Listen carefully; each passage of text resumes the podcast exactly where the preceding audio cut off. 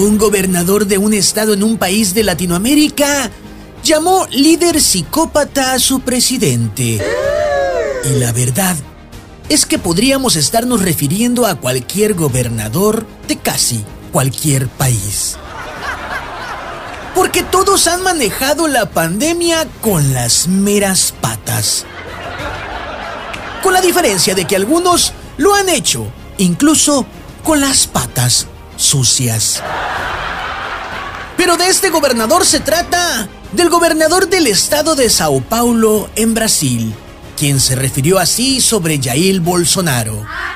Y la neta es que se quedó corto. Bolsonaro no es un psicópata.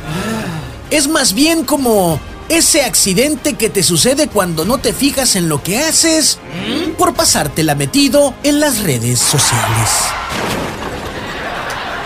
Solo que en lugar de, por ejemplo, chocar tu carro, chocas al país. Y ahí sí que los daños son incalculables. Es más, no creo que haya un seguro que cubra tanto daño por tal descuido. En México la verdad es que políticamente tampoco han hecho mal los quesos con el tema del manejo de la pandemia. Y con el manejo de todos los demás temas también. Y es que por más de una década dijeron, López Obrador es un peligro y en 2018 México se cansó de escuchar lo mismo y respondió, ¿a poco sí? Y lo eligió.